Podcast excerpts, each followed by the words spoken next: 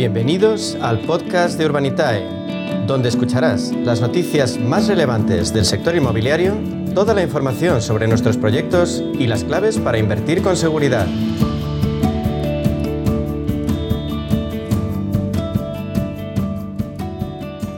Más nos acercamos hasta el crowdfunding inmobiliario porque es una alternativa real de inversión que nos ofrece seguridad y buenos resultados. Y en ese panorama la referencia es Urbanitae y por eso estamos ya al habla con su consejero delegado, Diego Bestar. Diego, buenas tardes. Buenas tardes, un placer como siempre. Bueno, termina el año.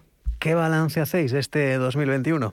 Bueno, pues la verdad es que este año ha sido para nosotros un año espectacular.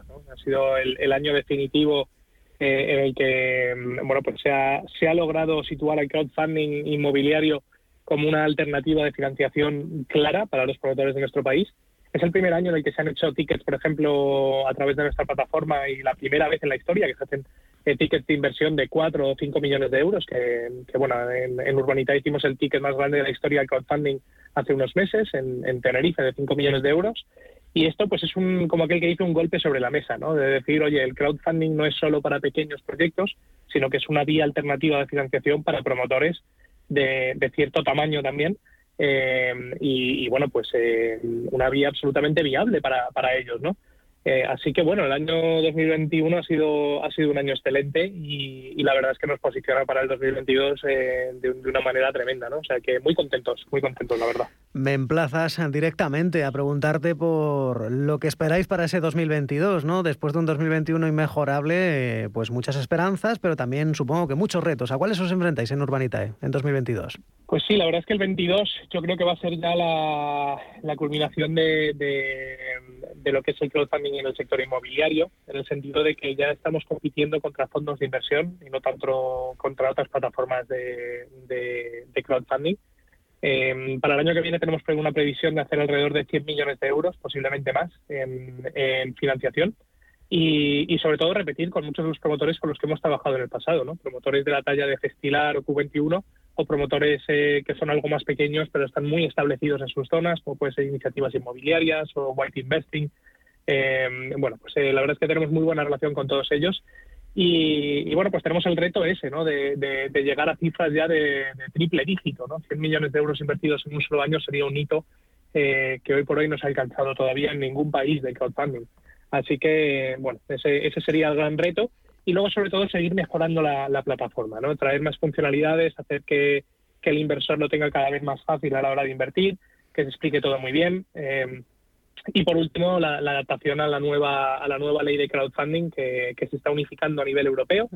y, y, bueno, pues todas las plataformas de este año nos tenemos que adaptar eh, y posiblemente pues mirar en países extranjeros dentro de dentro de la Unión Europea para, para ver si tiene sentido o no expandirse también.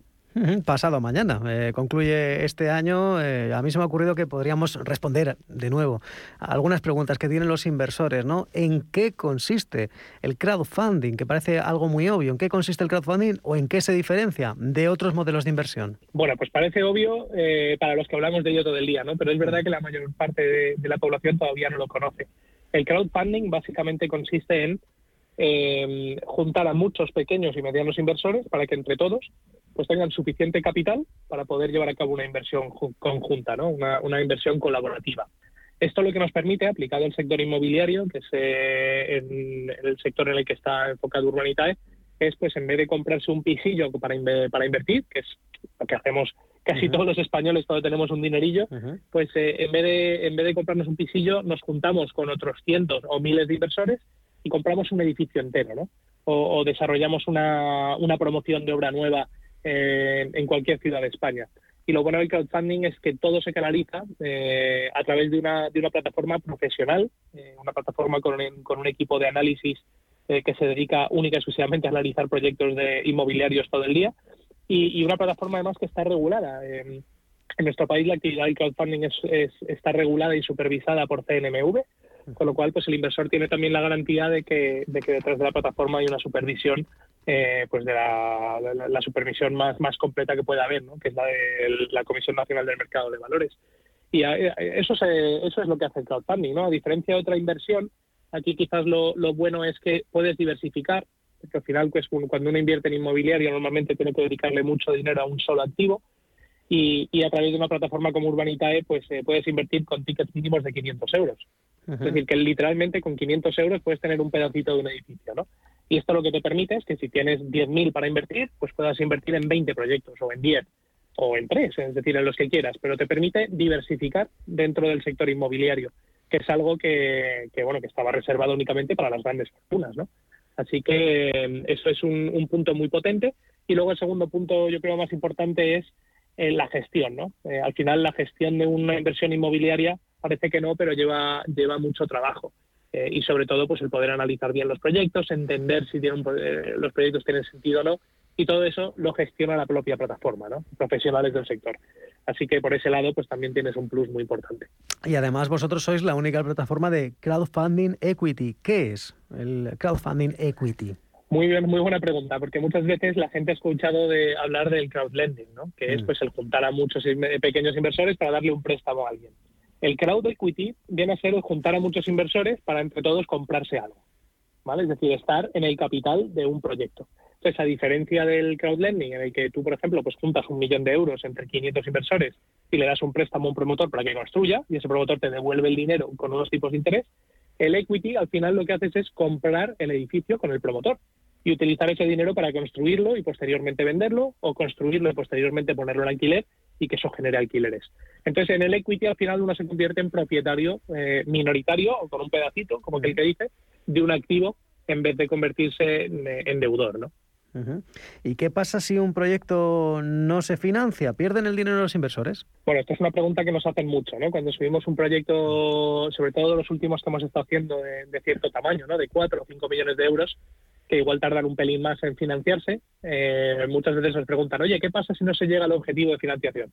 Bueno, en el caso de que no se llegue al, objetivo, se devolvería se, devuelve el 100% de, lo aportado por los inversores.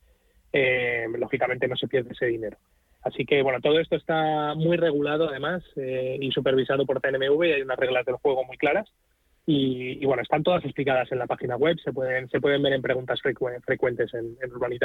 Bueno, es un asunto importante, la seguridad, ¿no? En el proceso de registro se habla de Lemonway. ¿Qué es esto de Lemonway? Pues mira, otra de las cosas que, marca el regulador dentro de lo que es la ley que, que, regula el crowdfunding es que las plataformas de crowdfunding deben de usar una entidad de pagos externa a la plataforma. Y la entidad de pagos al final lo que hace es eh, pues custodiar los fondos de nuestros inversores. Es decir, tú como inversor, cuando entras en Urbanitae e ingresas dinero en tu cuenta de Urbanitae para poder invertir, ese dinero no nos lo ingresas a nosotros, no, no se lo ingresas a Urbanitae. Lo ingresas a una entidad de pagos que se llama Lemonway, que es externa, está también regulada y supervisada por, el Banco Central.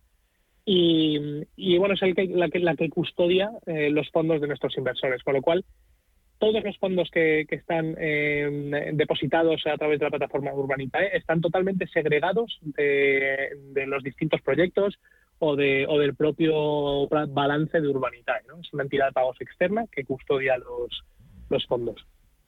Claro, también se informa sobre ser un inversor acreditado. ¿Qué diferencias hay, Diego? Sí, esta es otra de las normas que marca el regulador de diferencia entre inversores acreditados o no acreditados. Eh, es, verdad que esta, esta norma va a cambiar ahora con la, con la nueva normativa europea y a los inversores se les va a llamar experimentados o no experimentados. Pero bueno, básicamente eh, las implicaciones que tiene el ser acreditado es que si eres un inversor acreditado y puedes acreditar que tienes cierto nivel de ingresos o cierta experiencia invirtiendo, puedes invertir sin ningún tipo de límite. Si eres inversor no acreditado, es decir, no has pasado ese test, pues tienes algunos límites que marca el regulador, como por ejemplo 3.000 euros por proyecto de máximo y 10.000 euros al año como máximo de inversión en una plataforma. Así que bueno, son únicamente unas, una manera de clasificar al inversor y, su capacidad de invertir y, unos límites por inversor. Ajá, bien, pues eh, supongamos, estoy interesado, pero tengo más dudas. ¿Cómo me puedo poner en contacto con vosotros? Bueno, pues la, mejor manera es siempre ir a la página web y las dudas las tenemos casi todas respondidas en, preguntas frecuentes, ¿no? en la apartado de preguntas frecuentes de nuestra web en www.urbanitae.com. Pero la verdad es que nosotros eh, estamos muy orgullosos del equipo de atención al inversor o de relación con el inversor que, tenemos en Urbanitae y estamos encantados de hablar con, todo aquel que tenga dudas o, que simplemente pues quiera, quiera comentar algo más en detalle, por ejemplo, de un proyecto o de lo que sea, ¿no? Entonces, la mejor manera también es llamarnos. En la página web tienen nuestro teléfono, nos pueden llamar en cualquier momento o incluso venir a vernos. Nosotros estamos en, en la calle Castellón número 23, aquí en el centro de Madrid, y encantados de recibir al que quiera venir a vernos en persona. Pues eh, cerquita de estos estudios. Eh, Diego Bestar, consejero delegado de, de Urbanita, y enhorabuena por el 2021, a por el 2022 y gracias. Gracias a vosotros, un placer.